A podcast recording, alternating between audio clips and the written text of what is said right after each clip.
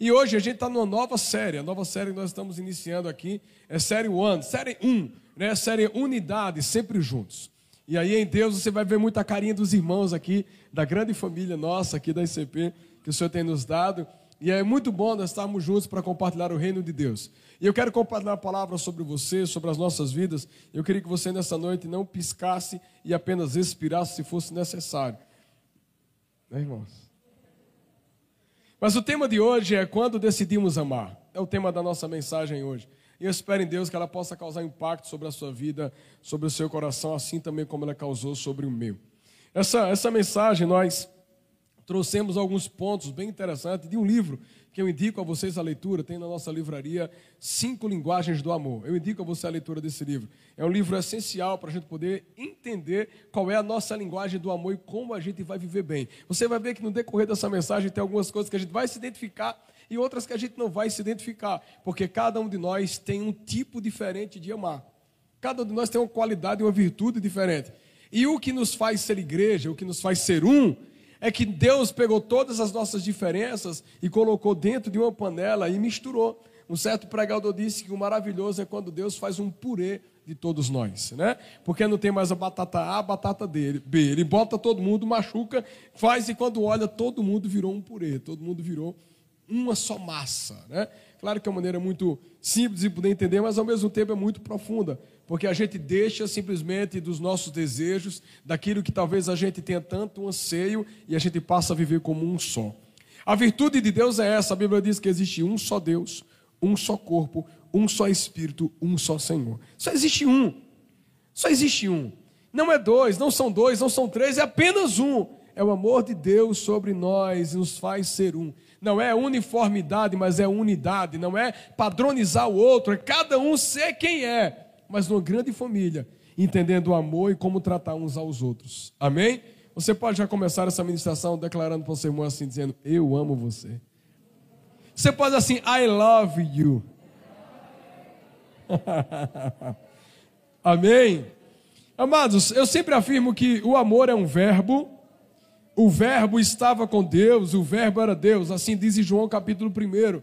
No princípio era o verbo, o verbo estava com Deus, o verbo era Deus. O verbo é uma ação, o verbo é movimento. O amor, ele é movimento. Tem uma frase do Bill Johnson que eu carrego comigo, diz que Deus não muda, mas sempre se move. A ideia de Deus não mudar não quer dizer que ele seja parado, paralisado, que ele não se mova, que ele não faça. Pelo contrário, se você está aqui hoje é porque o Espírito de Deus se move. E ele moveu sobre as nossas vidas a ponto de nos trazer até aqui. Então Deus ele não muda por quê? Porque ele não é eu nem você. Deus não é igual a nós, nós mudamos. E é importante que a gente mude para se parecer com Ele. Não por uma inconstância, por uma ausência de, talvez, de uma identidade. Mas nós temos uma identidade divina, mas Deus não muda. Deus não nos trata segundo o nosso tratamento com Ele. Já imaginou? Deus nos trata segundo o seu coração para conosco. E aí, essa mudança de Deus, que não existe, não vai impedir ele de se mover. Deus ele se move o tempo todo. Então, o amor é algo que se move. O amor se move. O amor é ação. O amor é verbo. Ao mesmo tempo, a Bíblia diz que o amor é um dom. Paulo escrevendo em 1 Coríntios capítulo 13, ele fala do dom do amor. Ele diz que não adianta, né, tocar um sino, não adianta expressar-se de várias formas se não tiver amor. A Bíblia diz: se não tiver amor, tudo é vão. Se não tiver amor, tudo é vão. Então, dentro desse contexto, o próprio amor, ele não é passageiro. Né? A gente não ama e deixa de amar. Não ama, porque a Bíblia diz que o amor tudo sofre, tudo crê, tudo suporta, tudo espera. O amor é paciente, é longânimo, é benigno. O amor, ele dura para sempre. O amor não é passageiro. Então, dentro de tudo isso, irmãos, o amor ele é maravilhoso. E a nossa vida precisa de amor, de muito mais amor. Então, se nós sabemos essa importância do amor, por que, que ainda muitas vezes a gente sofre quando a gente talvez é ferido ou atacado? A ação do amor sempre terá um ponto de partida. E qual é o ponto de partida do amor? Um coração sensível a viver a natureza divina. O amor, ele nunca simplesmente será apenas humano. O amor é divino, porque a Bíblia diz que nós nos amamos porque Deus nos amou primeiro. Eu só posso amar alguém porque Deus me amou. Porque se Deus não tivesse me amado, eu não conhecia o amor. E é tão forte isso que o maligno pode imitar tudo, menos o amor. O diabo pode imitar as línguas estranhas, o diabo pode liberar profecias, o diabo pode enviar anjos para você, ele pode falar com você. O diabo pode trazer luz muitas vezes para os seus próprios olhos. Ele é um espírito de engano, mas ele nunca vai conseguir vencer o amor, porque o amor não é característica do diabo. Só quem ama é quem tem o espírito de Deus. E o diabo não tem mais isso. O diabo no início ele provou, mas ele não entendeu o amor de Deus. Ele foi querer ser alguém que ele nunca poderia ser. E aí é tão forte isso que o diabo tem raiva de nós, porque ele queria ser igual a você, porque você é a essência de Deus. A Bíblia diz que Deus soprou o que tinha nele dentro de você. Então o maligno não aceita você.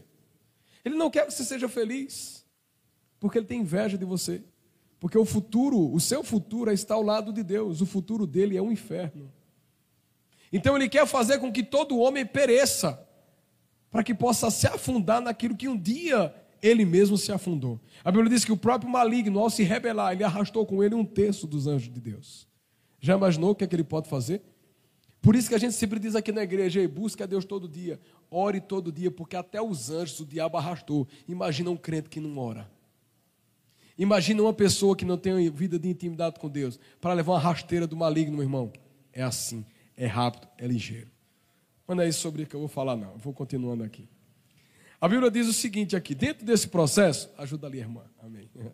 Existem algumas linguagens. E dentro desse ponto do livro Linguagens do Amor, a primeira linguagem que eu quero trabalhar com vocês é a linguagem das palavras de afirmação. Nós entendemos que uma das maneiras de amar é liberar palavras de afirmação. O que, é que seriam palavras de afirmação? Você já notou que tem pessoas que, para poder se sentir amada, você tem que elogiá-las? Se algumas pessoas, se você sair de casa e alguém não chegar para ele e dizer assim, como você está bonito hoje, a pessoa sai intrigada de você. Você conhece alguém assim já? Conhece ou não? Que alguém diz, mas rapaz, eu passei o dia todo e tu não falasse nem de mim, nem elogiasse minha roupa, nem dissesse que me ama. Tem pessoas que é assim, gente. Tem pessoas que uma das formas do amor é palavras de afirmação. Você pode dar a ela presentes, ela vai dizer: não adiantou nada, você não disse que me amava. Essa pessoa está certa ou está errada? Está certa, porque essa é a linguagem dela. Cada um de nós tem uma linguagem. E palavras de afirmação é uma das linguagens do amor. E é tão maravilhoso que o próprio Deus, o próprio Jesus, ele usou palavras de afirmação com todos nós. A Bíblia diz que o próprio Jesus falando para Pedro, Pedro, todo um homem limitado, Jesus olhou para ele assim: Eu vejo, Pedro, que tu és pedra, e sobre ti, sobre essa revelação edificaria a minha igreja. O que é que ele estava fazendo com Pedro? Afirmando Pedro por amor. A Bíblia diz em Provérbios capítulo 25, que como maçãs de ouro em salvas de prata, assim é a palavra dita a seu tempo. Já imaginou? Pense aí, uma maçã de ouro numa bandeja de prata. Não é uma coisa linda? É uma coisa que é, é, é para ser observada. Então, o próprio sábio, ele diz: olha, essa palavra, ela é liberada no tempo certo, ela é como se fosse uma maçã de ouro numa bandeja de prata. É algo admirável. É tão forte que o próprio Tiago, no capítulo 3, ele diz que o homem que domina a língua é sábio. Quem aqui já, algum dia na sua vida, não dominou a língua? Seja sincero, irmãos. Quem aqui não dominou a língua hoje? Quem aqui não dominou a língua na hora de entrar na igreja? Que na hora da igreja a gente domina a língua, né? A gente só canta, dá amém, glória a Deus. Agora, quando a gente sai, parece que a língua ela fica maligna. Está repreendido. Mas a Bíblia diz que a morte e a vida estão no poder ó, da língua, da nossa boca. Provérbios capítulo 10, versículo 11 diz: A boca do justo é manancial de vida, mas na boca dos perversos mora a violência. Escute só. Alguém que carrega Deus dentro dela, a sua boca não tem espaço para a palavra torpe. Você conhece alguém que gosta de chamar muito palavrão? Pronto, essa pessoa não tem Jesus não no coração dela não. Como assim? Não tem. Por quê? Porque a boca fala do que o coração está cheio. Se dentro do coração existe muito palavrão, é porque Jesus já caiu fora dele, ó, faz tempo. A nossa boca é manancial de vida, não é podridão, não é esgoto. A nossa boca é um ambiente de vida e de paz, onde libera palavras que trazem o céu para a terra. A nossa boca é santa e tudo que sai dela também. Então nós precisamos entender que para poder vivermos unidos com os outros, a nossa boca ela precisa ser um manancial de vida. Amados, é tão forte isso, é tão forte isso, que a Bíblia diz: a boca do justo, do justo, é vida, mas a boca do perverso é violência. Então, se a Bíblia está dizendo que se na minha boca ela sai vida, eu tenho características de justiça. Mas se da minha boca só sai pornografia, palavrão, palavras torpes, palavras de acusação, essa minha boca deixou de ser uma boca justa e passou a ser uma boca perversa. E é tão forte isso que não tem como a gente imaginar quantos pais que amam seus filhos olham para a criança e dizem: é um desgraçado. Isso não vai dar para nada. Você já conheceu alguém já dizendo isso? Ou isso é coisa da minha cabeça?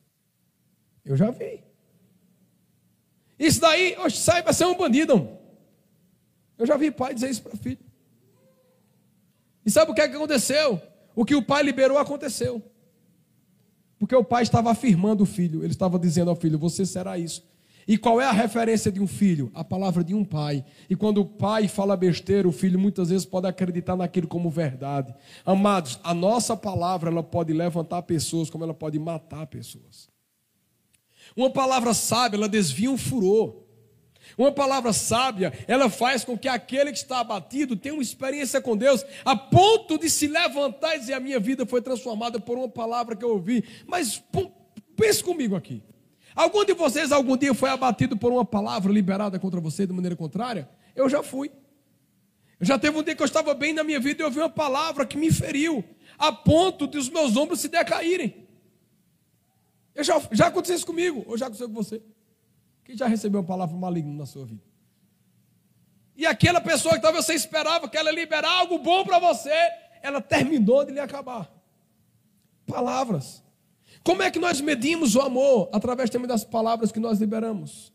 Porque se eu amo o meu irmão, eu não libero palavra contrária sobre ele. Se eu amo o meu irmão, eu não falo mal dele. Se eu amo o meu irmão, eu vou afirmar o meu irmão em todo o tempo. Você poderia afirmar alguém hoje? Você poderia dizer à pessoa que está do seu lado, que está na frente de vocês, assim: olha, você. Aí você diz aí o que você quiser, né? Porque eu não vou estar tá dizendo tudo, né? É você que tem que afirmar essa pessoa.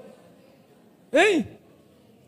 Se você é lindo, você é um presente de Deus, a sua máscara é tão elegante.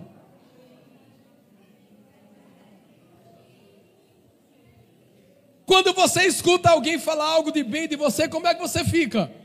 Feliz. A gente fica bem, irmãos, quando as pessoas liberam palavras de afirmação sobre nós.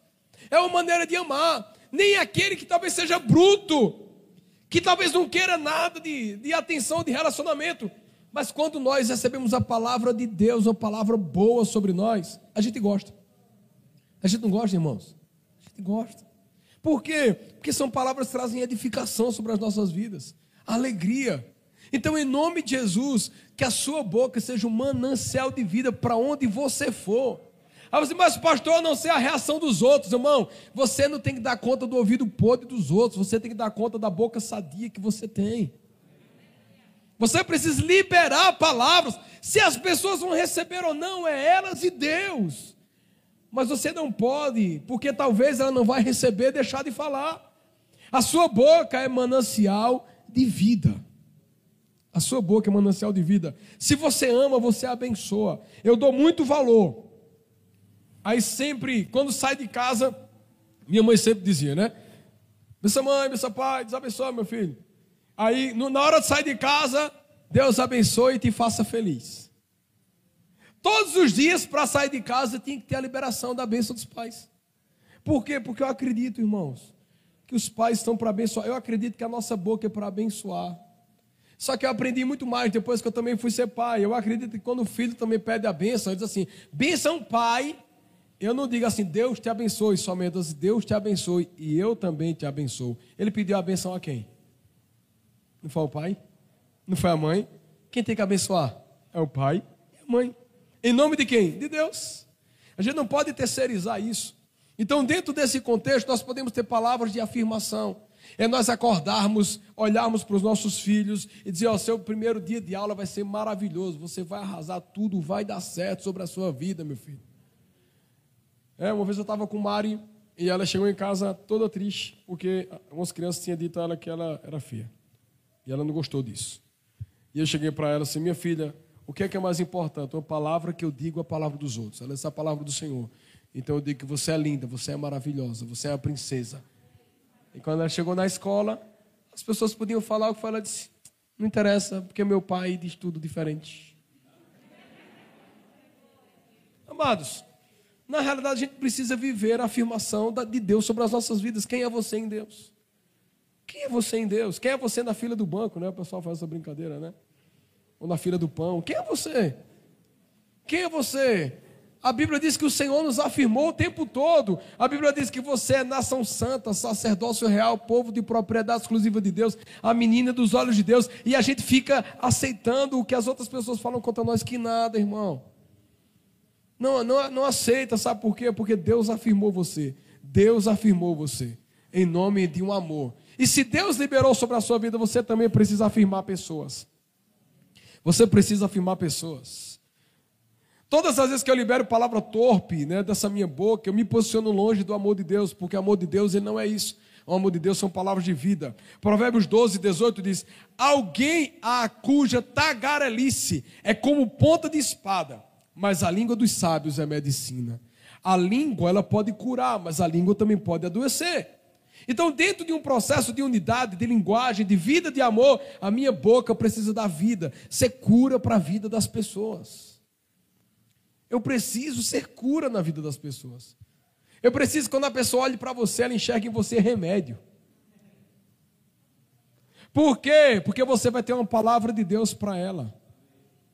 E a gente tem que se distanciar de quem tem língua de faca. Ponta de espada, a Bíblia diz aqui. Tagarela. Livre-se dessas pessoas, irmãos.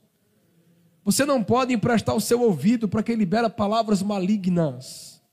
Você tem que parar para ouvir Deus, porque a Bíblia diz que a fé vem pelo ouvir e ouvir a palavra de Deus, ou seja, as palavras liberadas produzem fé. Então, em nome de Jesus, olha que a Bíblia também diz em Provérbios, capítulo 18, 21, a morte e a vida estão no poder da língua. O que bem a utiliza, come do seu fruto. Eu vi no Instagram um tempo atrás, uma pessoa colocou uma frase assim: ó, se as suas palavras fossem comida e você se alimentasse dela todo dia, você estava saudável ou intoxicado? Se as palavras que fossem sair, saísse da sua boca fossem comida para você, se você pudesse comer hoje, após essa celebração, as palavras da sua semana, você estaria amanhã aonde? Bem ou estaria no hospital precisando desintoxicar? Amados, nós entenderemos sempre que as palavras são liberadas pela nossa boca, ela volta para nós, viu? Se você libera a palavra de vida, a vida volta para você. Se você abençoa pessoas com as suas palavras, essa bênção ela vai voltar para você. Tudo que sai da sua boca, ela volta para você. Todas as coisas, ela volta para nós. Então, se você ama, use suas palavras para produzir vida.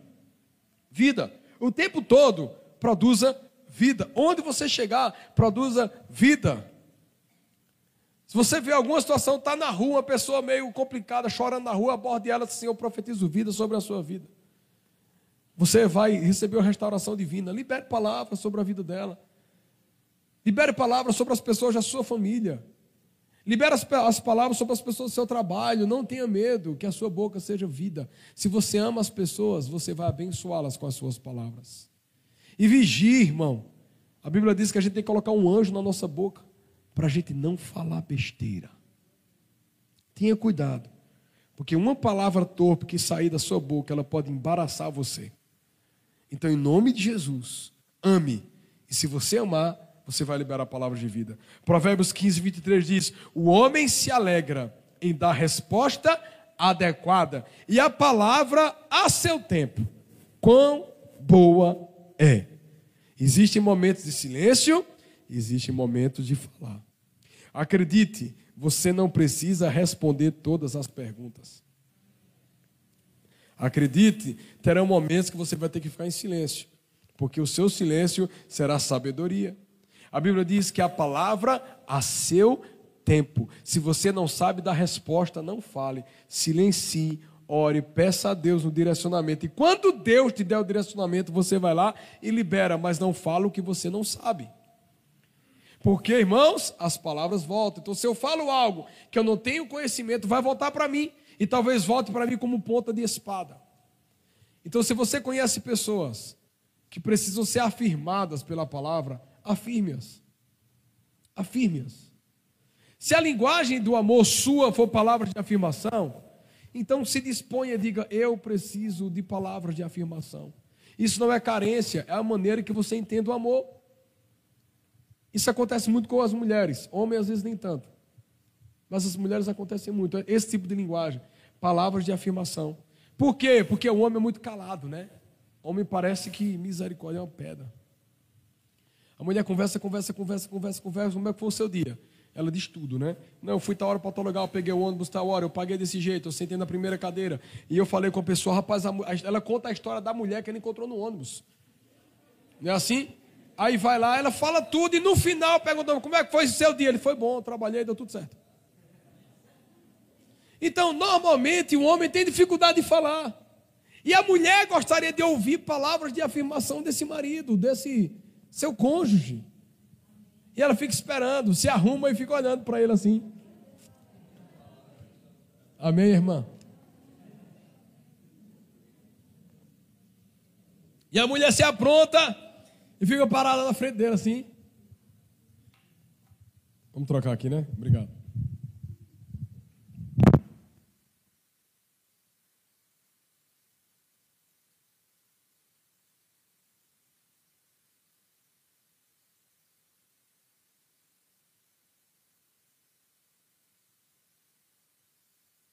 Amém. Amém. Glória a Deus. Então, palavras de afirmação. E às vezes a mulher se prepara toda e fica assim, parada na frente do marido, esperando, né? Esperando que ele diga assim: Eita, como você está bonita. Aí pronto, ela assim encontrou, está tudo bem, foi embora, né? Você não está notando nada, não? Eita, isso é terrível, né, irmão? Está notando nada, não? A mulher cortou o cabelo, pintou de roxo e o marido não viu. Deus tem misericórdia desses homens. Deus, abre os olhos desse marido, Senhor é muita cegueira, né? Mas voltando, palavra de afirmação, a gente precisa afirmar uns aos outros como irmãos, como igreja. A gente precisa liberar palavras de bênção. E sabe que às vezes é difícil a gente liberar palavra de bênção, irmão? Porque às vezes tem um teor da gente, talvez o irmão, talvez ele cresceu em uma área. E às vezes a gente não quer elogiar, por quê? Porque ele está melhor do que a gente. E a gente fica com inveja e não fala. Mas na realidade isso não pode, irmãos. Nós somos uma família. E a família não tem inveja um do outro. Quando um cresce, o coração dele se alegra. Se o nosso coração se entristece quando o outro cresce, é porque a gente precisa se converter. A gente precisa encontrar Jesus e acreditar que a palavra de afirmação é: Eu sou feliz com as suas conquistas. Eu sou feliz com aquilo que Deus tem liberado sobre a sua vida. Eu sou feliz porque você tem um cabelo liso. Foi o cabelo que eu sempre sonhei. Mas eu amo também você assim. É? Eu, eu, te, eu te amo porque tu é careca. Amados, são virtudes que nós amamos uns aos outros. Isso não ofende, isso são palavras de afirmação. Nós precisamos usar a nossa boca para promover o reino, não abater o reino. Deus ama quando a gente afirma um ao outro, agora Deus odeia quando a gente se degladia. A Bíblia diz que seis coisas o Senhor aborrece, a sétima ele abomina, ele odeia. Que qual é? Que é aquele que promove contenda entre os irmãos. E normalmente essa contenda ela vem pela a língua, então o que é que eu preciso fazer como igreja? Promover o outro. Eu quero desafiar você hoje aqui, hoje, desafiar a você abençoar cinco pessoas em palavras hoje aqui, antes de você sair.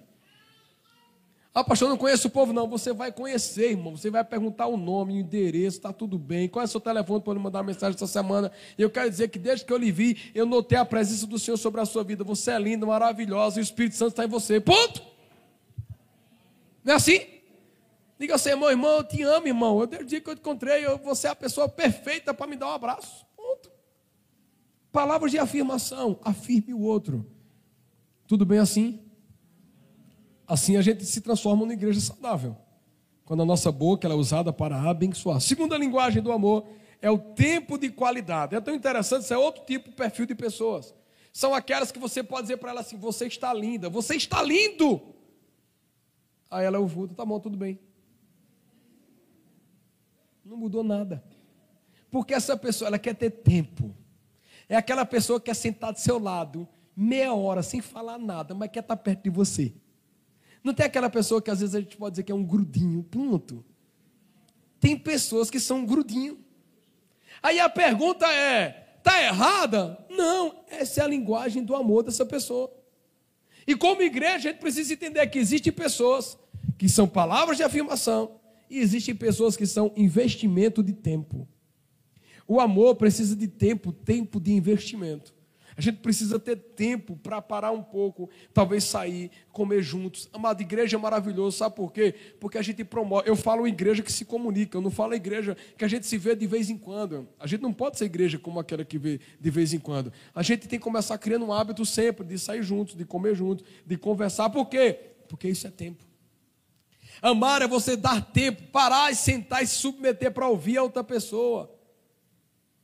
Aí eu disse sempre, eu disse até hoje pela manhã: pega aquela pessoa que gosta de palavra de afirmação, junta com aquela que gosta de tempo. Enquanto uma fica quieta, em silêncio, só porque está perto, outra fica pererê, pererê, pererê, pererê, pererê, pererê, pererê, pererê, pererê. Deu tudo certo. Então, o bom da unidade é que Deus vai pegando aqueles que gostam de palavra de afirmação, que se identificam com isso, com aqueles que precisam de tempo. E é maravilhoso, olha o que a Bíblia diz em Lucas capítulo 10, de 25 a 29.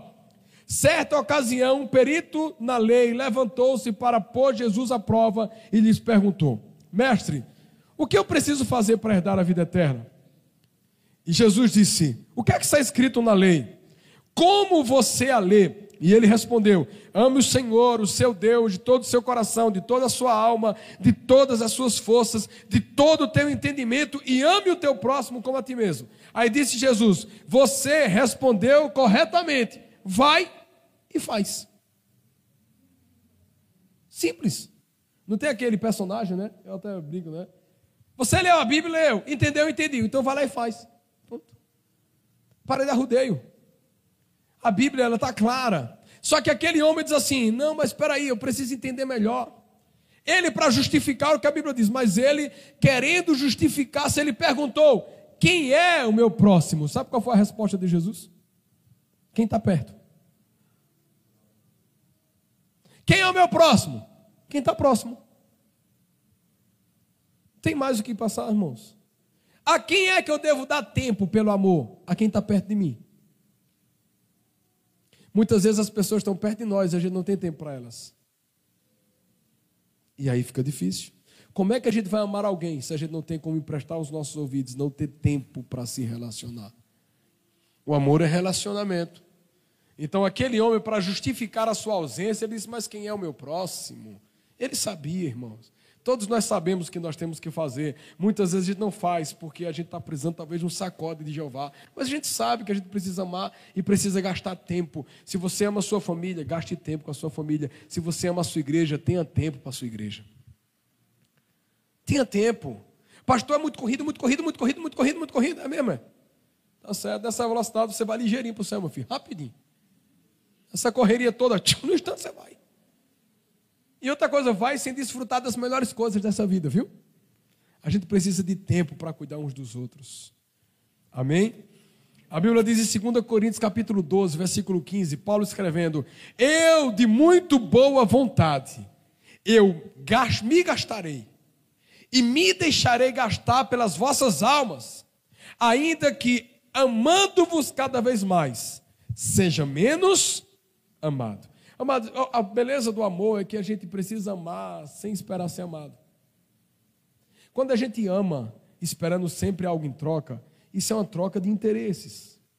Eu preciso entender que o amor virá para mim, mas pode ser que o amor venha para mim para uma pessoa que eu amei e ela não vai me recompensar. Amado em que sentido? Quantas pessoas você talvez parou na sua vida para poder dar um suporte, para ajudar, e depois que ela conseguiu o que ela queria, ela não deu nem tchau? Ela só virou as costas e foi embora. Mas quem foi que semeou o amor? Não fomos nós. Então, independente do que virá de retorno daquela pessoa que a gente semeou, a gente precisa se gastar por amor a Jesus. Nós tomamos uma ceia hoje, que essa ceia eu acho que ela, ela é muito forte, porque porque quando a gente pega o sangue de Jesus, a Bíblia diz que todas as gotas do seu sangue, elas foram aspergidas por nós. Jesus, ele se deixou gastar por amor a mim e a você. Ele dedicou tempo aos discípulos, ao sentar com eles e ensiná-los. Ele parou, ele se gastou. E é tão interessante que a gente pega aquele suco da uva e a gente bebe o suco da uva. Senhor, muito obrigado pelo teu amor, porque o Senhor me ama demais, como o Senhor me ama. Só que o sacrifício de Jesus não é simplesmente só para você ser amado. O sacrifício de Jesus foi para que você pudesse ser amado da mesma medida que ele amou você. Não é só receber, mas é dar. A Bíblia diz que é melhor dar do que receber. Agora, às vezes, a gente criou uma cultura no meio do evangelho, no meio das igrejas, no meio da sociedade, a cultura do receber. Pessoas que são muito boas para ficarem só assim. Só que Deus está nos chamando para mudar a nossa maneira de pensar em relação ao amor. Amor não é só receber, amor é tirar a sua mão que está desse jeito e passar a fazer assim. Amor também é dar. Amor é ser abençoador, é tempo. E a Bíblia diz que o próprio Paulo diz assim: Eu me gastarei de muito boa vontade. A Bíblia diz que o próprio Paulo teve um encontro com Jesus, e daquele encontro com Jesus ele mudou a sua vida. Diz: A partir de hoje eu não voltarei a ser quem eu era. Eu fui transformado por Jesus e eu vou gastar a minha vida inteira para pregar esse amor de Cristo. Se você teve um encontro com Jesus e dentro do seu coração não existe um desejo profundo de se gastar por Ele, a gente precisa voltar para o primeiro amor, irmãos. Porque a, a igreja que perdeu o primeiro amor era, era, muito certinha, eram pessoas certinhas, eram pessoas que faziam as coisas direitinho, mas elas perderam a chama do amor e a gente não pode permitir, porque ao longo dos anos muitas pessoas perderam a chama do amor. O que é que é a chama do amor? É se gastar, é amar, é se entregar, é abrir mão de suas coisas em favor daqueles que muitas vezes você nem conhece. É o amor de Jesus. E aí, continuando, amar o outro é investir tempo, mesmo sabendo que o tempo não volta. Você vai investir tempo. Amar é cuidar, amar é você se entregar ao outro. A recompensa do amor, ela virá sobre você quando você rejeita uma escolha errada. A partir do momento que você decide amar, você vai colher os frutos desse amor. Alguém aqui já investiu tempo em alguém e depois a pessoa fez assim, ó. Ou seja, quem já passou por essa experiência? Nem to you. Você, mas, mas, mas, é, foi isso mesmo. E deixa eu dizer um negócio a você, vai acontecer de novo, viu? Nem fique preocupado. Sabe por quê? Porque você não dá conta do coração do outro, você dá do seu.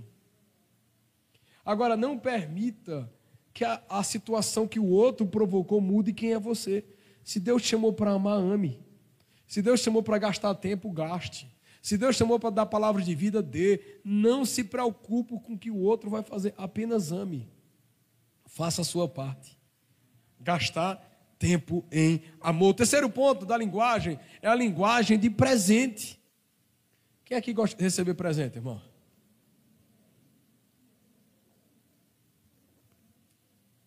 Meu aniversário, meu aniversário foi semana passada, viu? Não gosto de presente, não. Brincadeira. A linguagem do presente.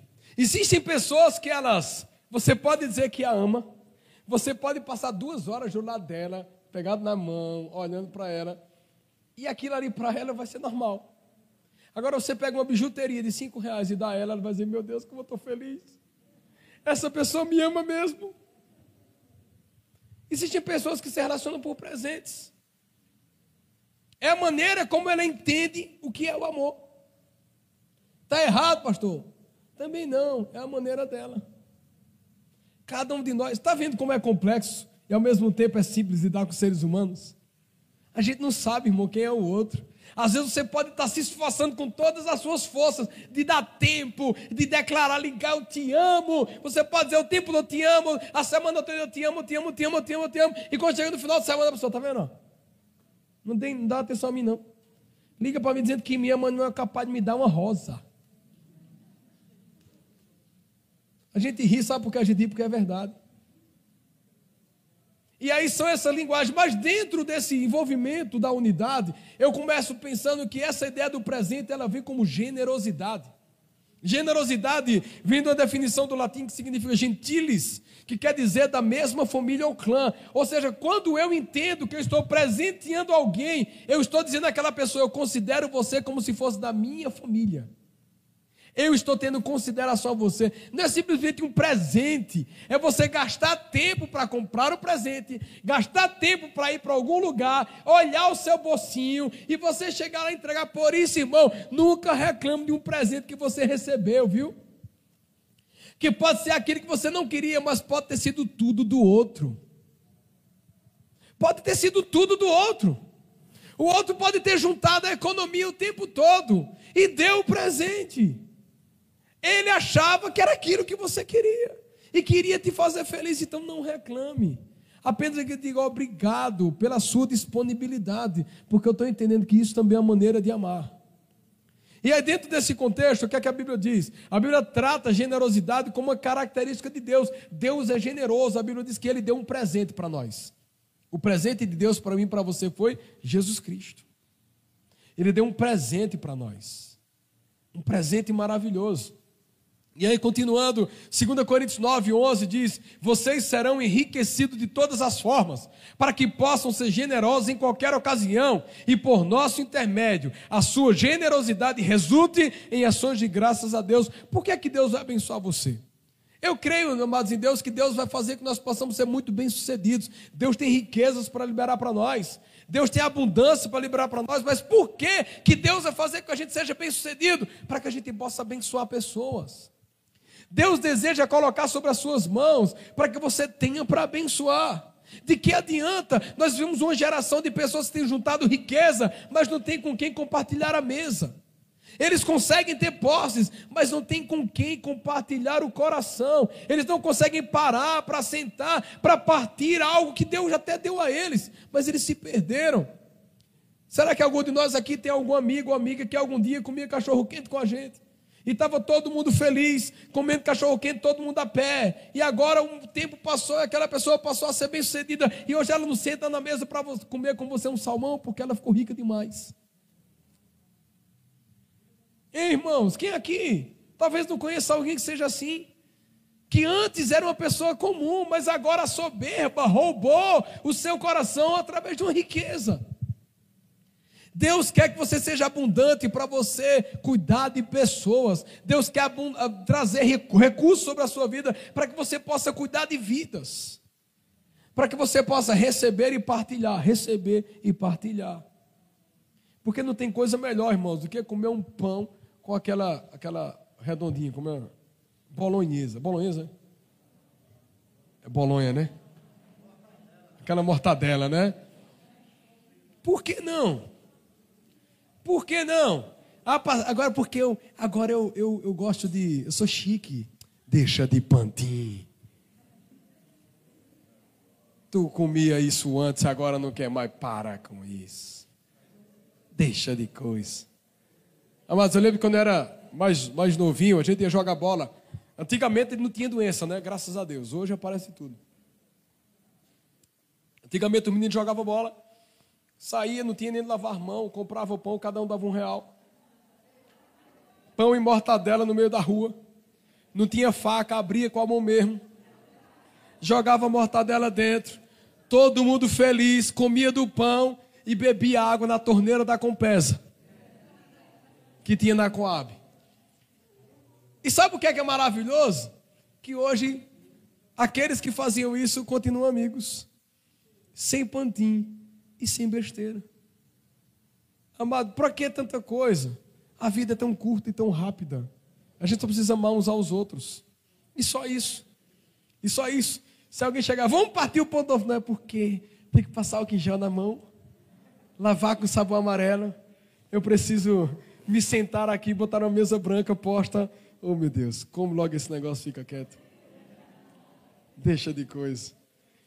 Mas em 1 Timóteo 6, 17 e 18 diz assim: ó, ordene aos que são ricos no presente, que não sejam arrogantes, nem ponham sua esperança na incerteza da riqueza, mas em Deus, que de tudo nos provê ricamente para nossa satisfação. Ordene-lhes que pratiquem o bem e sejam ricos em quê? Em boas obras. Tudo que Deus colocar sobre a sua vida é para você ser generoso, galardoador, presenteador. E eu quero desafiar você essa semana a dar presente a alguém. Sabe por quê, irmãos?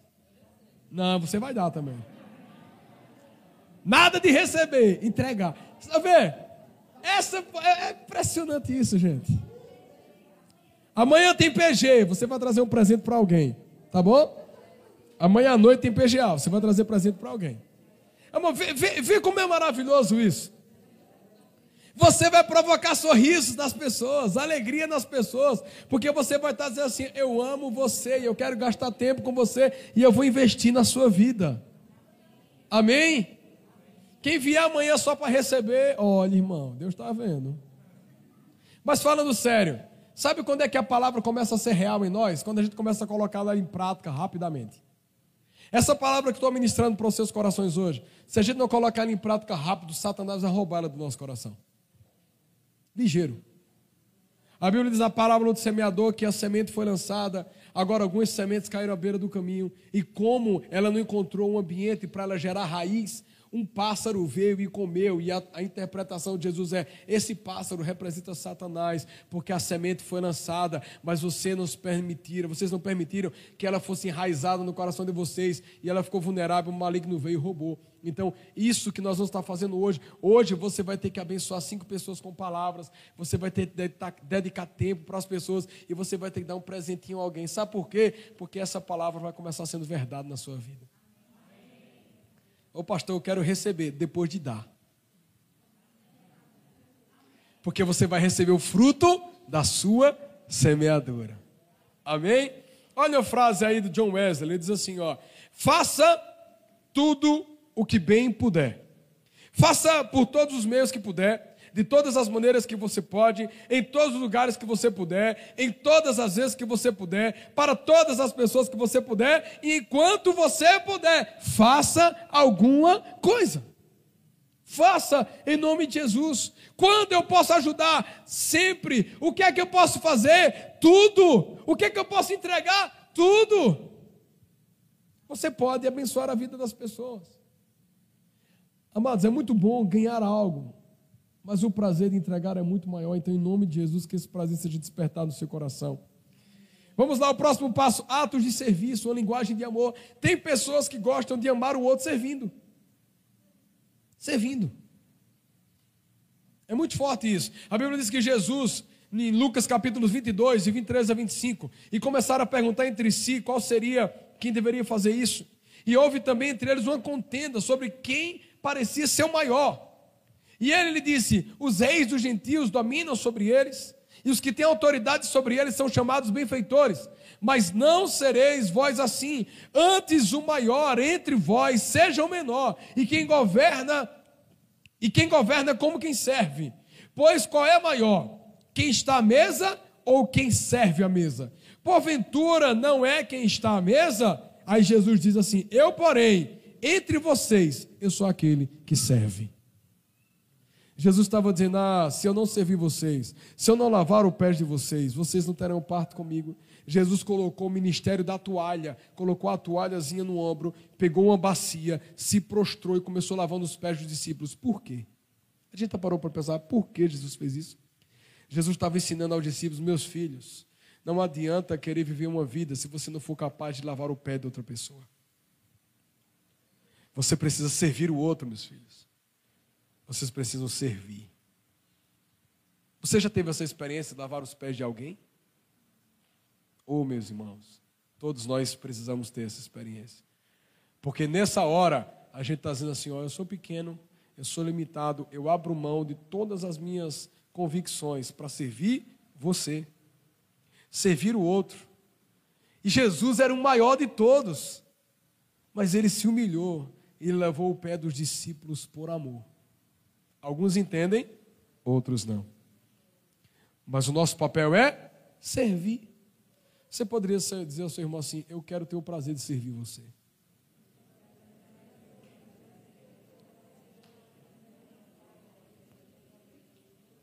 Quem aqui disse é uma pessoa conhecida? E quem aqui disse é uma pessoa que você não conhece ainda? O que é que acha? Você olhar para uma pessoa que você não conhece assim, meu prazer é servir você. E aí?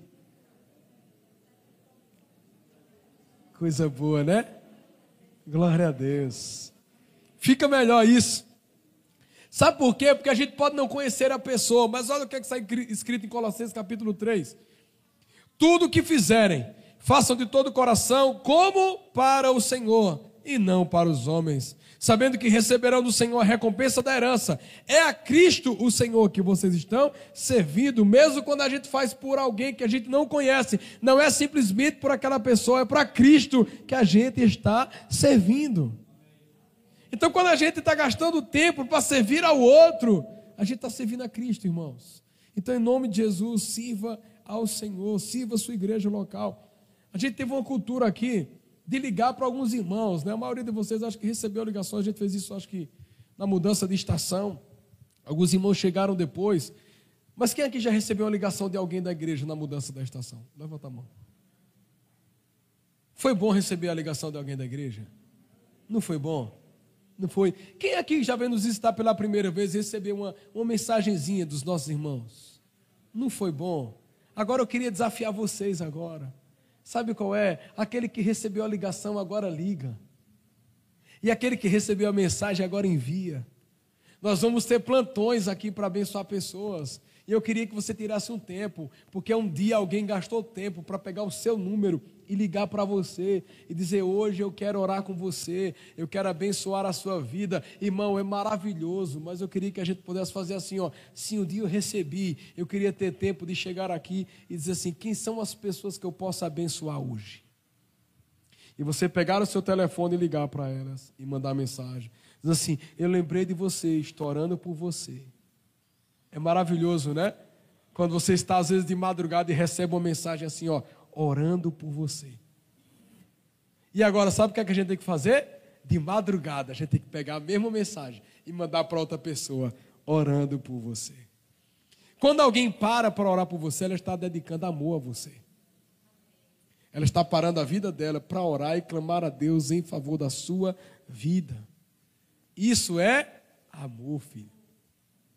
Então, em nome de Jesus, se você recebeu, agora faça. Podemos ter um amém por isso? Amém. Você já imaginou quantas pessoas você pode, no final da pregação, vai acontecer um negócio com vocês? Quinto ponto. Toque físico. Você conhece alguém que gosta de falar com você tocando em você?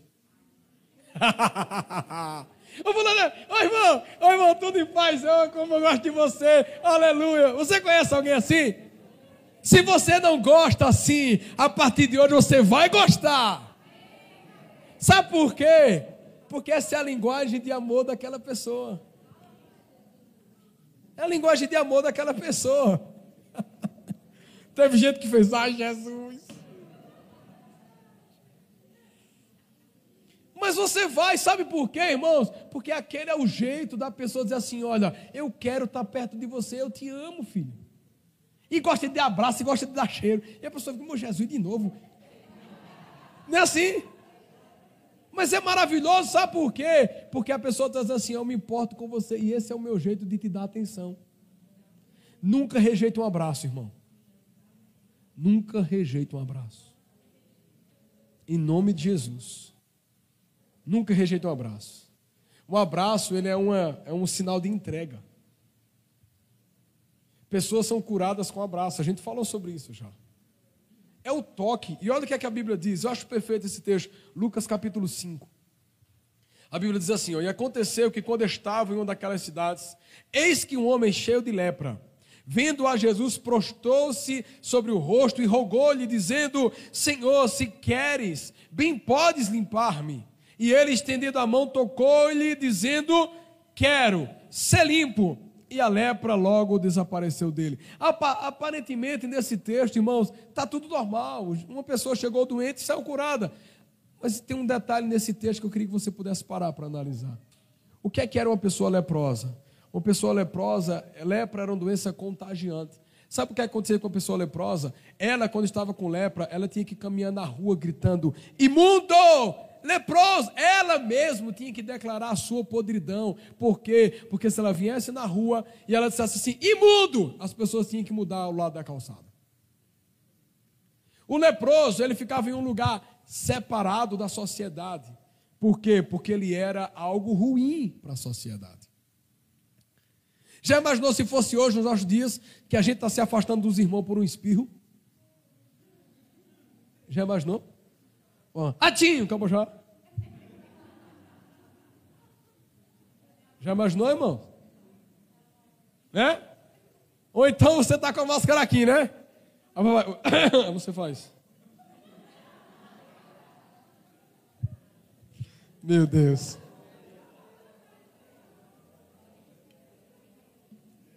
Deus nos perdoe também, irmãos. Já imaginou? Mas qual é o detalhe desse texto? A Bíblia diz que esse homem saiu leproso, ele se prostrou para Jesus e disse: Senhor, me cura.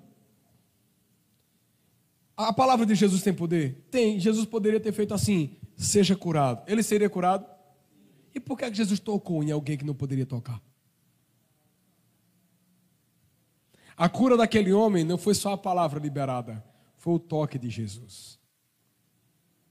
Aquele homem, naquele momento, ele estava precisando ser tocado. Sabe por quê? Porque aquele leproso já fazia tempo que não era tocado por ninguém. E ele chegou para Jesus e Jesus conhecia o coração dele. E Jesus foi, e, e um dos textos diz que Jesus o abraçou. Jesus também abraçou leprosos. Nós éramos leprosos. Nós éramos imundos. Porque o pecado produz isso, irmãos. O pecado produz a imundície. Mas a Bíblia diz que Jesus parou tudo para nos abraçar. Ele nos abraçou. E não só isso, ele disse assim: Eu quero, seja limpo. Aquilo ali para algumas pessoas foi um escândalo. E eu tenho certeza que quando aquele homem foi curado, alguns religiosos, quando Jesus abraçou, que estava perto, deram um passo para trás. Porque Jesus podia estar também contaminado, né? Eu não quero mais. Mas eu não estou dizendo que é para a gente não, não cumprir protocolo nenhum, tá bom? Não vamos misturar as coisas. Mas eu quero dizer a você o seguinte: pessoas precisam do seu abraço. Pessoas precisam da sua atenção. Pessoas precisam ser tocadas por você. Não só das suas palavras, elas precisam que você gaste tempo diga assim: Eu quero, seja curado, venha cá, eu te abraço. E aqui a Bíblia diz que aquele homem foi curado diante daquelas pessoas que estavam ao seu redor. Palavras de afirmação, tempo de qualidade, nós teremos presentes, temos o toque. Temos tantas coisas que nós podemos amar uns aos outros. Nós podemos nos entregar. E olha o que, é que a Bíblia diz, e a gente precisa lembrar sempre, em 1 João capítulo 4, nós amamos porque ele nos amou primeiro. Se alguém afirmar, eu amo a Deus, mas odiar o seu irmão é mentiroso, pois quem não ama seu irmão, a quem vê, não pode amar Deus, a quem não vê. Ele nos deu esse mandamento: quem ama Deus, ama também o seu irmão.